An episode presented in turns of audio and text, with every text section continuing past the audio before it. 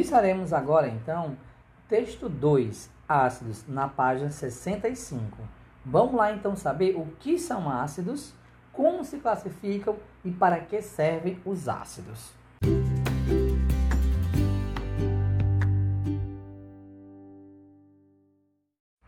Na página 65, iniciamos nosso estudo com a definição de ácido segundo Arrhenius. Ácidos são compostos que apresentam hidrogênios livres em sua estrutura, ou segundo Arrhenius, são compostos que produzem em solução aquosa o íon H+.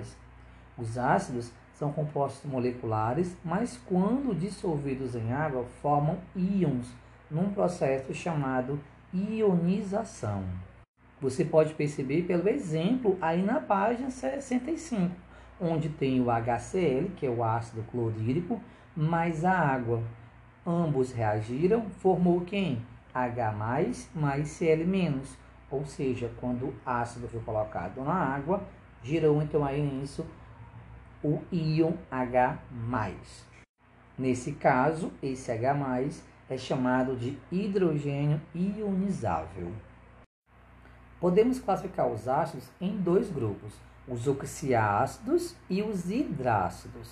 Os oxiácidos são ácidos que possuem em sua estrutura o elemento oxigênio. Observem aí as formas moleculares de alguns exemplos: HNO3, H2SO4, H3PO4, todos eles apresentam o hidrogênio, esse O aí na sua molécula. Já os hidrácidos são ácidos que não possuem em sua estrutura o elemento oxigênio. Exemplo: HBr, HCN, HI, H2SE são exemplos de hidrácidos que não apresentam o oxigênio na sua molécula. Já na página 66, podemos classificar os ácidos quanto ao número de hidrogênio ionizáveis. De acordo com o número de hidrogênio ionizáveis, os ácidos são classificados em monoácidos, diácidos, triácidos e tetrácidos. Monoácidos, eles, eles possuem apenas um hidrogênio ionizável. Você pode ver aí os exemplos, né? HCl, HBr. Já os diácidos, eles possuem apenas dois hidrogênios ionizáveis. Os triácidos, três hidrogênios ionizáveis. Já os tetrácidos apresentam quatro hidrogênios ionizáveis.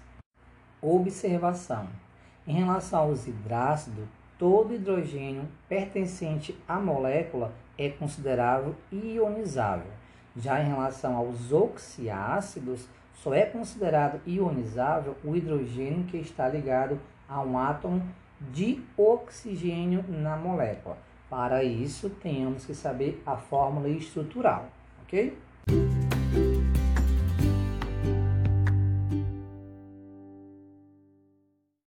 Na página 67, podemos representar a formulação ou notação dos ácidos. Diz assim: representamos os ácidos de acordo com a seguinte fórmula: HYA, onde o H é o hidrogênio livre o A é o grupo ligado ao hidrogênio e o Y vai ser a carga do grupo ligado ao hidrogênio. Temos um exemplo bem legal, H2S. O H é o hidrogênio livre, o S é o grupo ligado ao hidrogênio e 2 é a carga do ânion ligado ao hidrogênio. Ou seja, o enxofre tem uma carga 2 menos. Por isso, no caso aí, a carga vai ser 2. Ainda na página 67, podemos notar a nomenclatura dos ácidos. Ele diz o seguinte: o nome dos ácidos compõe-se como nos mostra o quadro. Atenção! É preciso estar atento à terminação do ânion, pois ela modifica a terminação do nome do ácido. Observamos aqui a tabela. Ele diz assim: ó, quando o seu ânion terminar em eto, o seu ácido vai terminar em hídrico. Se o seu ânion termina em ato, o nome do ácido vai ser ico. E se o ânion terminar em ito, o nome do ácido vai ser oso. Você pode perceber a tabela de ânions na página 68 do lado esquerdo. caso você queira saber mais outros nomes. Esse nome do ânio aí, pessoal, se refere quem? Aquele azinho lá na, na formulação. Aquele A ali, que é o grupo ligado ao hidrogênio, vamos então aqui caracterizá-lo pelo ânion. Observem comigo aqui o primeiro exemplo, ainda na página 67. HCl. Tem o H e tem o Cl. Cl é o grupo ligado ao hidrogênio. Cl é um ânion chamado cloreto. Então terminou em ETO. Se o ânion terminou em ETO, o nome do ácido vai terminar em hídrico, ácido clorídrico. Outro exemplo, H2SO4. SO4 é o grupo ligado ao hidrogênio. SO4, o nome dele é sulfato. O nome do ânion terminou em ATO. Então, no caso aí, o nome do ácido vai ser ácido sulfúrico. Já o outro exemplo, H2CO3, o CO3 é o grupo ligado ao H, que é o carbonato. No caso aí, vai ser ácido carbônico, porque o E, o ânion, terminou em ATO, o ácido vai terminar aí ICO, ICO. O HBr, o BR é o grupo ligado ao hidrogênio, brometo. Então vai ser ácido bromídrico. O H3PO4, PO4 é quem? É o fosfato, terminou em ATO, então vai ser ácido fosfórico. Não esqueça Caso precise, tenha sempre atenção na tabela de ânions na página 68. Na página 68, iremos classificar os ácidos quanto à força. Essa classificação diz respeito ao maior ou menor caráter ácido e está relacionada com a proporção de moléculas ionizadas quando o ácido é dissolvido em água. O potencial de ionização representado pela letra alfa, é medido em escala de 0 até 100% e indica a força do ácido.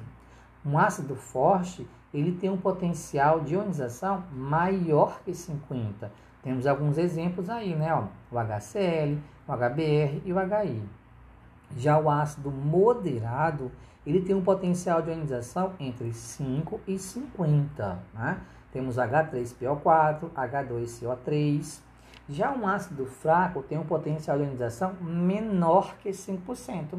Então, por exemplo, se eu falar que o ácido X tem um potencial de ionização de 35%, você analisa 35% está entre 5 e 50. Então, ele é um ácido moderado. O ácido B tem um potencial de ionização de 69%, é maior que 50. Então, ele é um ácido forte.